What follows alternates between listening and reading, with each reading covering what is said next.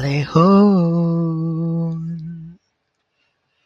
欢迎收听，我不爱说话，我是卡卡，终于来到第二集了。哎，怎么还是有第二集？我本以为一集我就腻了呢。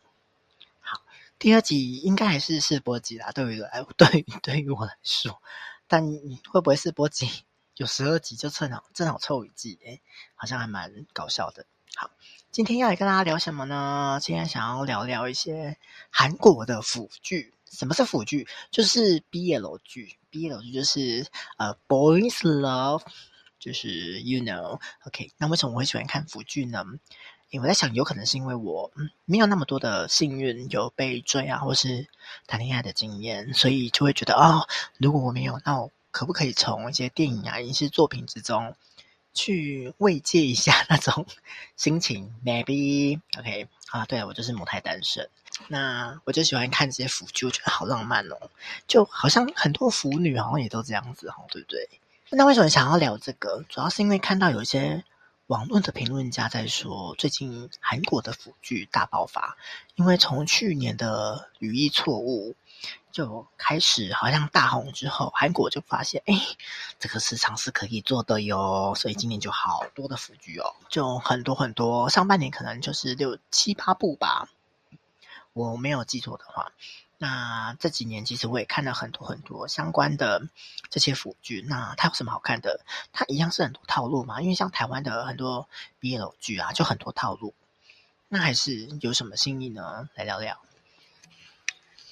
首先，那腐剧我可能就会想到，我其实对韩国的 BL 剧，其实我最有最有印象的，其实应该是二零一三年的时候，我在迎战，我忘记是。台北电影节还是金马影展，应该是台北电影节啦。他播映韩国有个导演叫李仲李仲熙导演，还是李仲熙导演，反正翻译的名字。他拍了一个两天一夜的呃短影片的影电影电影短电影很短的电影，一集大概只有一个大概只有半个小时而已，那凑成一个半小时，其实我觉得。还蛮特别的。好，那大家是哪三部呢？一部是《忽然之间》，去年夏天。那还有《白夜》跟《南行》这三个。那《忽然之间》，去年夏天，它主要讲的是一个师生恋的过程，就是一个学生喜欢上那个老师，那呃有点禁忌感。那这三部其实都有一点点禁忌。对，师生恋，那就是那个老师，呃，那个学生一直追着那个老师跑，他是想要看看老师的生活，那时候陪着老师去家庭访问。那之后，那个男男生我记得好像有一点像是被霸凌，还是他不想要上学了，怎样的忘记，反正就是一直跟着老师。但老师最后有没有被掰弯呢？他留一个很大的悬念在那边。但他是一个非常青春青涩的那种感觉。那第二部《白夜》，它其实是一个比较哦，就有点 heavy 了，因为它有。露出鸡鸡，但是要很仔细看，因为它一秒而已，不就忙着。他其实讲的是一个空少跟快递员的约炮故事，就是一个空少，他就是刚好回到韩国，之后他想说晚上约炮，之后他就是约到一个快递员，那他们要约炮上，反正就是发生一些事情，最后没有约成，那就开始产生一系列的故事，但是他们就慢慢挖出了说，哦，原来那个空少。他很久很久没有回到韩国了，为什么呢？因为那韩国其实大家都知道，韩国还是一个非常非常呃反同的，对同性恋还是有一点点的抗拒跟意见的呃地方还是国家。那其实到现在可能比较开放一点了，但是二零一三年那时候应该还是非常非常保守吧？那时候应该整个亚洲国家还是都算保守。那他就讲到说，那时候空少啊，他是因为他跟他的前任，就是因为呃他们的同性关系之后，造成一些路人对他们讲话不客气啊，所以他们就发生一些冲突，好像导致那个对方那个男呃空少的男朋友，当时的男朋友好像嗯好像有受伤还是死掉，有点忘记了，反正就是造成他一些阴影。之后他回来之后，他慢慢的去想要，就是他莫名其妙就跟那个快递员一起再去经历了那一次，呃，回首的过程，因为像是互相救赎的概念。那到最后呢，他就觉得哇，对，好像一切就可以放下。当然，这是这是演戏啊，现实生活中有这么容易放下吗？其实我是打一个大问号。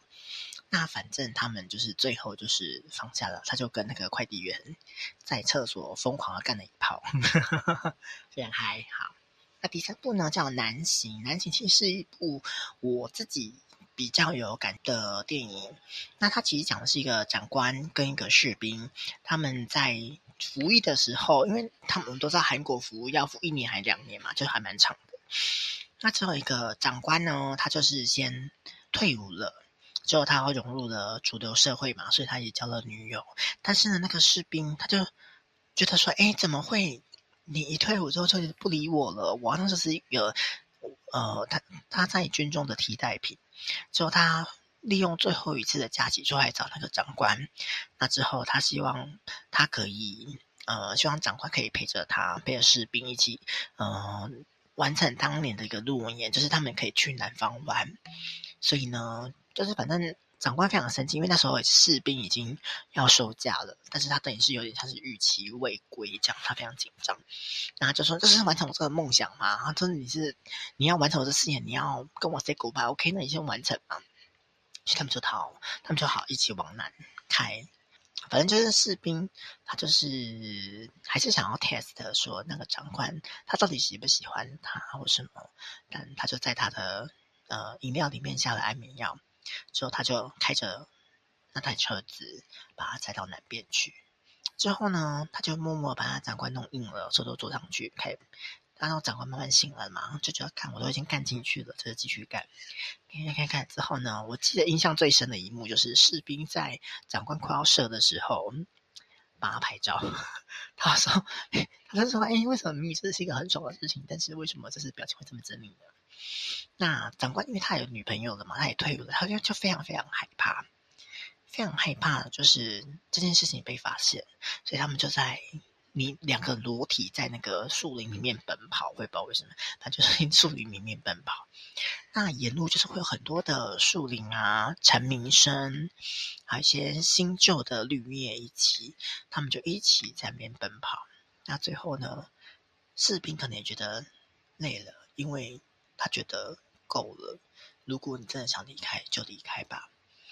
所以最后呢，他们就开车到一个山洞，我很印象深刻是一个山洞，士兵就下车，下车之后，他就叫长官走吧，他就一个人在那边，好像有着音乐，在那边一直跳舞，跳着舞，有点像是最后的一支舞吧，或者是一个我已经觉得我要放下了。我要努力往前行的一支舞，它有一点点嗯感伤的感觉。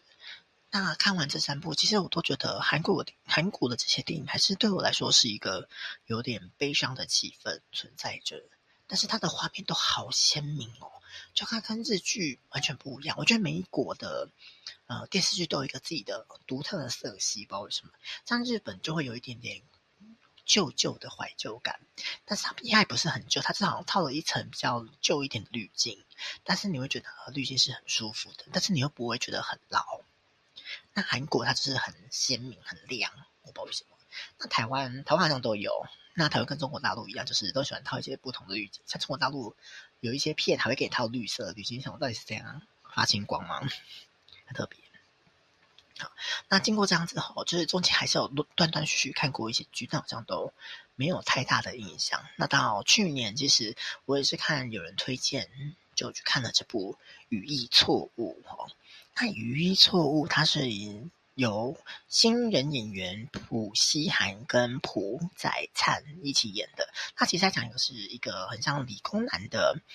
呃，玩了机器人的理工男邱尚宇，他遇上一个放浪不羁的艺术男张载英，两人开始要制作一个手游，那意外的碰撞萌生的一个爱情故事。那其实我觉得它就是一个理性脑跟感性脑的交叠。那之后他有一点互相吸引的爱情的轻松剧了，它没有那么严肃。那其实就是会一个理性理性脑的邱尚宇，他觉得哦，弄什么东西你就是哦，怎么都是你要拐拐拐拐去拐弯弯去，他就很烦。他就非常喜欢直球对决，所以他们有经过一些误会啊，经过一些摩擦，到最后就是尚宇其实非常非常喜欢在，因为这个学长真的很帅，但他学长就是傲娇又有点中二，就一直很想要闹这个学弟。啊，反正最后闹来闹去，就发现，嗯，怎么会突然间好像心动了？对。那很好，很搞笑的是，尚宇就也知道啊，没有在英也知那个学长，学长也知道学弟非常的，嗯，好像有心动了，而且他就觉得，他就学弟就跟他说，如果你要做什么事情前，他要先预告。所以那时候啊、我记得有一幕是他们提完了，他们要做游戏嘛，啊之后他们就提了计划书，他觉得学弟就觉得说，学长你很棒，那我现在要摸你的头喽，他就这样摸上去，超可爱的，超可爱，我不知道为什么，真的很可爱。那之后呢，他有一次就是，他觉得，哎，怎么每次都要这样？所以有一次呢，他就是想说要把，然后要来把学弟灌醉，看他会不会失控。之后呢，超好笑的，学长就突然间在酒吧里面跟学弟喝酒，反正就是艺术男，就是一感性脑与跟理性脑喝酒。之后感性脑就跟理性脑说，一分钟之后我要亲你哦，如果你要逃跑的话，现在就跑。就理性脑就直接把他拉过来狂亲。真的是狂亲，真是 Oh my God！好，那时候只是在外面尖叫，就啊，怎么这样子？但理性脑还是会觉得说啊，到底我们这样算什么呢？那感性脑就跟他说，不然你就是试看看嘛，就是你用，就是如果你不想买完整版，你就用试用版嘛，两个礼拜试用版试用看看。那之后他们就开始狂撩，疯狂的撩那个理性男，例如他有一些小动作啊，或者是呃要亲他，就假装亲他亲密，只是在他耳边讲话，然后说：“哎，现在是心动啦，是不是要购买完整版啦？” 就非常搞笑。啊，反正到最后呢，就是感性鸟他获得了呃国外的 offer，他有可能要去国外工作。那理性鸟就说：“嗯，怎么办？他的工他的作业还没做好呢。”但他不知道，感性鸟其实很会，他就是打一起打包推荐给他的公司，所以你看这个这个游戏设计师也很厉害呢。你要不要一起把理性脑也带走啊？那之后他有一定要搬走，什么理想就慌了，说：“看，为什么你就真的要离开我了吗？”那样那里，所以他就冲过去学校找他，他去找他了之后，感性脑就跟他说：“嗯，我要取消订阅了。”还是感性脑跟我忘忘记，好像是有人跟一个某一个人说，我要取消订阅，他想要购买完整版，所以就是就是最后就是 happy ending。好，那因为这是一个这部是一部小说改编的，所以在作者最后呢，他在这部戏爆红之后，他有再把后面的结局再写出来。他的结局是写的是说，他们就这样交往了七年，他们一直在法国国外工作。那之后，他们就是决定要结婚了。那结婚了之后呢，他们就是。要办婚礼嘛？那婚礼也是闹哄哄的，就是呃，两方的家长就是有一点闹，他们说啊，为什么要这样要娶我儿子啊？他是男谁公谁公不不不，谁是公谁公，不是不是，对对讲的，反正就是谁是公谁是受，这样他们就有点嗯。这边搞不清楚啦，反正就是在闹说啊，我儿子很棒，为什么会嫁给你啊？什么之类的，为什么要娶我儿子啊？不不不不不，反正就是大家有兴趣可以上网找一下那一段，还蛮闹。但是最后呢，因为理工男就觉得我不想理这些事情，他们在闹，就是他们去闹吧。都只想他想好好的准备好，他等一下要上台跟感性脑讲的那些爱意绵绵的话。对，那之后结束之后，他们就是上台讲讲话，不不不，就结束了。最后他们还是非常和乐融融的一起拍，一起拍一个 happy ending 的大合照。这样，这部剧其实让我想到了，嗯，我前阵子在呃 Webtoon 上面看到了一部中国大陆的网漫的条漫啦，就是漫画。那部条那部漫画叫 Here You Are，它也是讲类似。这种学长学弟之间，从相互有点误会到最后在一起之后，也一起到社会中之后打拼，一起成家立业之后，享受非常非常甜蜜的夫妇生活的一个很甜很甜的一部小一部漫画。对，我就觉得哦，天啊！我觉得看完就觉得哇，这是别人的人生，我不知道那是真是不是真实的人生。如果是真实的人生，那真的是非常令人羡慕对不对。嗯，但现实人生真的会这么好吗？我相信一定还是有啦，但祝福他们了。如果真的有的话，我觉得就是他们真的很幸运，很幸运。好，那去年是语义错误嘛？那今年其实有一部非常非常红的剧，其实在今年的上半年杀出了重围，就被人家说：“哇哦，也太会演了，太棒了吧！”虽然这部剧有很多很多的 bug，但是还是很多人趋之若鹜的去看。它都是非常非常红的第八感。为什么是第八感？其实我还是有点查不太到 why。而它讲的是一个以大学冲学冲浪社团为背景，在就是讲一个在朋友之间非常非常高的人气。他是一个非常完美的富二代。之后他退伍了，他先先他先休学。之后去当兵，之后他就当退完退伍了嘛，就要回来再继续读书。一个非常帅的水长学长叫载元，他是林志变演的。那时候他遇到一个刚从乡下大邱附近的乡下来到首尔念书，但是他又很内向又不太善于交际的一个大一新生日贤，他是吴俊泽演的。之后两个人在活动之中渐渐熟络，产生一些暧昧的情愫。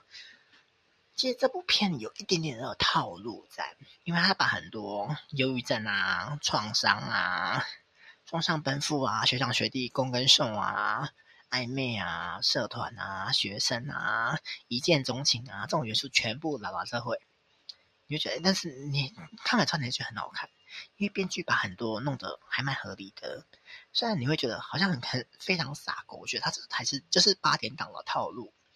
但是你还是很愿意看下去，因为这两个演员的 CP 感真的非常的够。你会觉得他们每一个眼神、每一个小动作，都会让你觉得哦，天哪，我要酥麻了！哦，我在姨母笑了，Oh my God！就是会有一种这样子的感觉。那他会有很多很多的小动作，例如他会用像一开始的第一幕，就是呃，载元就学长。他到学弟打工的地方去吃烧肉、去喝酒，之后他们差点要打翻，就是东西之后要跌倒，之后学弟就把学长接住，四目相接，你会突然想起 “You are my destiny”，没有啦，不是这首歌，反正他们就想起一些，你会觉得哦，有火花，有火花。那周学弟他就是想说，哦，这学长好帅哦，所以他就在学校。就是有一点像是在，呃，遇到他觉得我的真命天子就是他，安娜黛蕾丝，所以他就是在看到他的海报，发现这个人是冲浪社团之后，他就说他要报名冲浪社团。明明他就是一个不会游泳的旱鸭子，遇到溺水过经验，可以跟我一样，我也是旱鸭子，因为我以前溺水过，但我没有遇到这种学长。OK，好。那、之后他就有一些暧昧动作，像是他们就是要换，就是冲浪衣嘛，就潜水衣。之后他就由学长帮学弟拉链拉上来，你就嘎那个眼神真是 Oh my God，他们一定有什么。那到后面呢，学长就是放下很多戒心，他觉得学弟有可能，我觉得有一个理论就是，我们面对相对比较没那么熟的人，我们才可以把我们很多心里话讲出来。那之后默默就是，诶，他是特别的。就熟了。那如果双向都可以的话，它就会产生一个不一样的连接。那这是他们的连接。那其实很多，他说，他说很多学长姐都在那边讨论，嗯，他们两个之间的关系，但他们也没有说破啦。反正后面就是有经过一些误会啊什么的，包含他们两个自己出去玩，那之后发生了一个意外，虽然 bug 在这边哈，就是学弟发生意外。这只是溺水而已，那时候可能有点昏迷，那就是抢救也没死，但是社团现在被废掉，我就觉得什么意思？他不是只是昏倒在医院吗？为什么他只是而且是私下行程？为什么会跟社团有关呢？就会觉得哎，那样那好像出了人命一样，但其实没有，而且很快一个月就康复了。啊，之后就换哦，学长在傲娇，因为学长就觉得说哦，我害你了，我是因为我靠近你了。现在跟他选说你没有那么重要，OK，并不是这个原因。好，但你就觉得大家就是啊，他在镜头前面疯狂的呐喊说不是这个原因，那些白痴。反正学长他就是有一点，嗯、就是好啦，他有他有忧郁症啊，所以也有可能是因为这样子，所以他心思非常非常细腻，就很把很多错都怪在他自己身上。那最后他也是，反正就是后面他就想开了嘛，就双向奔赴，就无休无休无躁的生活就这样开始了，疯狂的接吻。对，还有，但是这部戏是很难得的。这两年有啪啪啪的，就是有一点暧昧床戏的部分。你说哇天，我就想看床戏啊，不是吗？半小 也不是啊，就不是不是谁要看这个，就是啊，这还多演点床戏是还不错啦，对不对？毕竟他们的肉体都还蛮鲜润的哈。好，那这部就是今年非常非常。呃，上半年非常非常知名，收视率很高。但是呢，这部戏在韩国只有很短的短版看才有，韩国看不到完整版，他们常用 VPN 出去跳去别的地方看完整版。但是在其他海外的地方都可以看到完整的八集。但是我们你们看的时候也是要去选一下，因为有一些片源，它的时间很怪，就是有的。正常是三十几分钟，但是它一集有的就是跳到变十五分钟，我不知道为什么。反正就是稍微看一下哈，就是帮你看到三点半，我马上暂时觉得有点可惜啦。那接下来我还要看，再讲一下，就是最近我最近这阵子我还要看了两部比较特别的戏，我想分享的一个是《再一次爱上你》，它讲的是一个因为误会而双向奔赴的一部剧，它讲的是一个言语。呃，他这是两个主演啊，就是宋宋俊圭跟韩正元啊。他其实讲言语是一个制作过很多脍炙人口作品的导演。那在但是在做完那部作品之后呢，他就没有一个新的好的作品了。那之后让他就是会觉得哦，遇到了很大的瓶颈。但是呢，他一直很喜欢一个网络的小说家，他一直很想要买下他的版权，把他的小说改编成一个戏剧作品。之后呢，没想他就是想去找这个小说家，之后发现哦，这小说家竟然是他失联很久的朋友鱼仔，之后他过往的一些恩怨就这样子被出现了。因为那个言语，他一次第一次遇到他之后，发现诶是他的老朋友诶，鱼仔就吓到，他马上拿出米跟盐撒在他头上。之后他在他里面后来反正就是这部戏就有点。呃，欢喜冤家的感觉。呃，后来言语也才知道，原来鱼仔写的那部网络小说就是在讲他们两个的故事。因为很多误会嘛，像是鱼仔跟言语告白之后，偷亲他了之后，言语就有点像是消失了。但是鱼仔不知道是因为言语那时候他家里面发生一些事情，所以他没有办法及时去联络到他。等他已经家里事情处理完之后，鱼仔。换他消失了，他就整个消失在他们的生活之中，就有一种啊，什么意思？这、个又是一个沟通不良发生的意外。我们就是要跟大家说，不要乱已读不回，也不要乱不读不回。有事情记得当下马上讲。如果你没有办法讲，你就直接跟他说：“我现在在忙。”无论是在工作、在生活、在 everything，真的不要乱已读不回，除非你是觉得这个人已读不回没差。他不是那么重要的人。如果他是你重要的人，请记得，你看到他讯息之后，看完之后，你没办法、没办法、没有办法马上回，请你跟他说这个问题，我要思考一下，或是哦，我在忙什么，我等下再回你。如果没回你，再提醒我一次。OK，不要再因为这种无聊的误会造成一些困扰，好不好？那最后要讲这部是我最近，嗯、台风天的时候，我把它看完了。我觉得看完，我觉得好甜哦，因为男主角真的是眼睛很漂亮。好，我讲的是由李钟赫跟李昇奎所演的模拟恋爱，他好像另外名词帮忙解，叫模拟恋爱相关，或是我们之间的模拟爱情之类。不不不，我觉得他比较特别，是他是讲一个是游戏公司的人，就是有一个呃男主角是游戏公司，他叫李升泰，那另外一个是画家，啊画家叫李元，李婉啊。他们两个在以前在高中的时候是很好的朋友，但是在一个慢慢的相处之后呢，李婉发现他对吉泰产生了一些超过友情的东西啊。之后呢，他觉得在毕业的那一天，他就打算跟他告白。然后他告白了之后，他就想说：“那我偷亲一下他吧。”他就说：“你那个生机就说是什么？就是就是李婉，反正李婉就是在阳天台上跟他说：‘生机啊，我很喜欢你。’”那申吉跟他说：“我也喜欢你啊。”申李婉就说：“我的喜欢不是那种喜欢，是这种喜欢。”他就要亲上去，申吉就吓到，就不敢别冲啊。但之后这时候李婉的玻璃心就碎了，他说：“干，你拒绝我，你不是喜欢我吗？”之后他就逃跑了。他们更更傻狗血的是，因为李婉他家里面破产了，好像爸爸妈妈也因此就不见了。那之后他们只好搬去跟姑姑住，就搬到乡下跟姑姑住。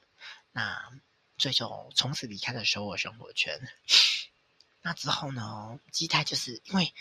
李婉已经不在首尔了，所以基泰怎么找都找不到他。那李婉玻璃心碎到，他连手机啊、通讯软体全部都换掉呢。就是一个哇，这个人真的是玻璃心非常的严重呢。逃跑的非常彻底，非常的鸵鸟心态。之后呢，到了七年之后，呃，基泰他就是已经是一个游戏公司的城市设计师。那他他们想要推一个恋爱为主主题的游戏，他就看到哎，李婉那边。他画的画很漂亮，他的画的画非常非常符合他们的，非常符合他们公司想要的感觉，所以他就非常强力的推荐公司说，可以让李婉来当这个主要设计的设计者。那之后他就来应征，之后发生后面一系列的故事。那我记得非常非常可爱的是，那时候他们就在玩游戏嘛，那时候说。输赢的人可以对输的人做一件事情，那申吉就赢了嘛。申吉就说：“那今天李婉就陪我去取材吧。”他们就回到以前的高中的时候，他们就开始有一些回忆啊。那之后是李婉就好像就是有点小声说：“干嘛带我来这种地方？我很讨厌我。”他就是想李婉就是想忘记申吉啊，就想要从头开始啊。为什么要带他来回忆这些东西？他就很 very very angry。嗯。李婉对李婉就对升级说：“为什么他要一直招惹他？就是一直不给他好脸色啊，或什么，一直折磨他。”申吉就说：“明明就是你在折磨我。”他找了他找了七年，他说：“哇哦，真的是很爱你，爱了七年。”那之后后面慢慢透露了，就是哦，原来申吉就是李婉的那个网络漫画的头号粉丝。之后他们就开始非常非常甜蜜的同居生活。其实同居嘛，应该算同居吧。同居生活，那反正就是后面就非常非常甜蜜，就觉得天哪，他没有啪啪啪。我说怎么会没有啪啪啪呢？我就是想看啪啪啪。OK，所以就是一部非常轻松的爱情喜剧。那我觉得它比较特别，是他讲的是游戏公司嘛，所以他在。他在每一集的片尾都会用一个很像游戏的界面，去问你说：“哎，你要进入下一个章节吗？”那就是在下一个章节之后，你要选什么选项呢？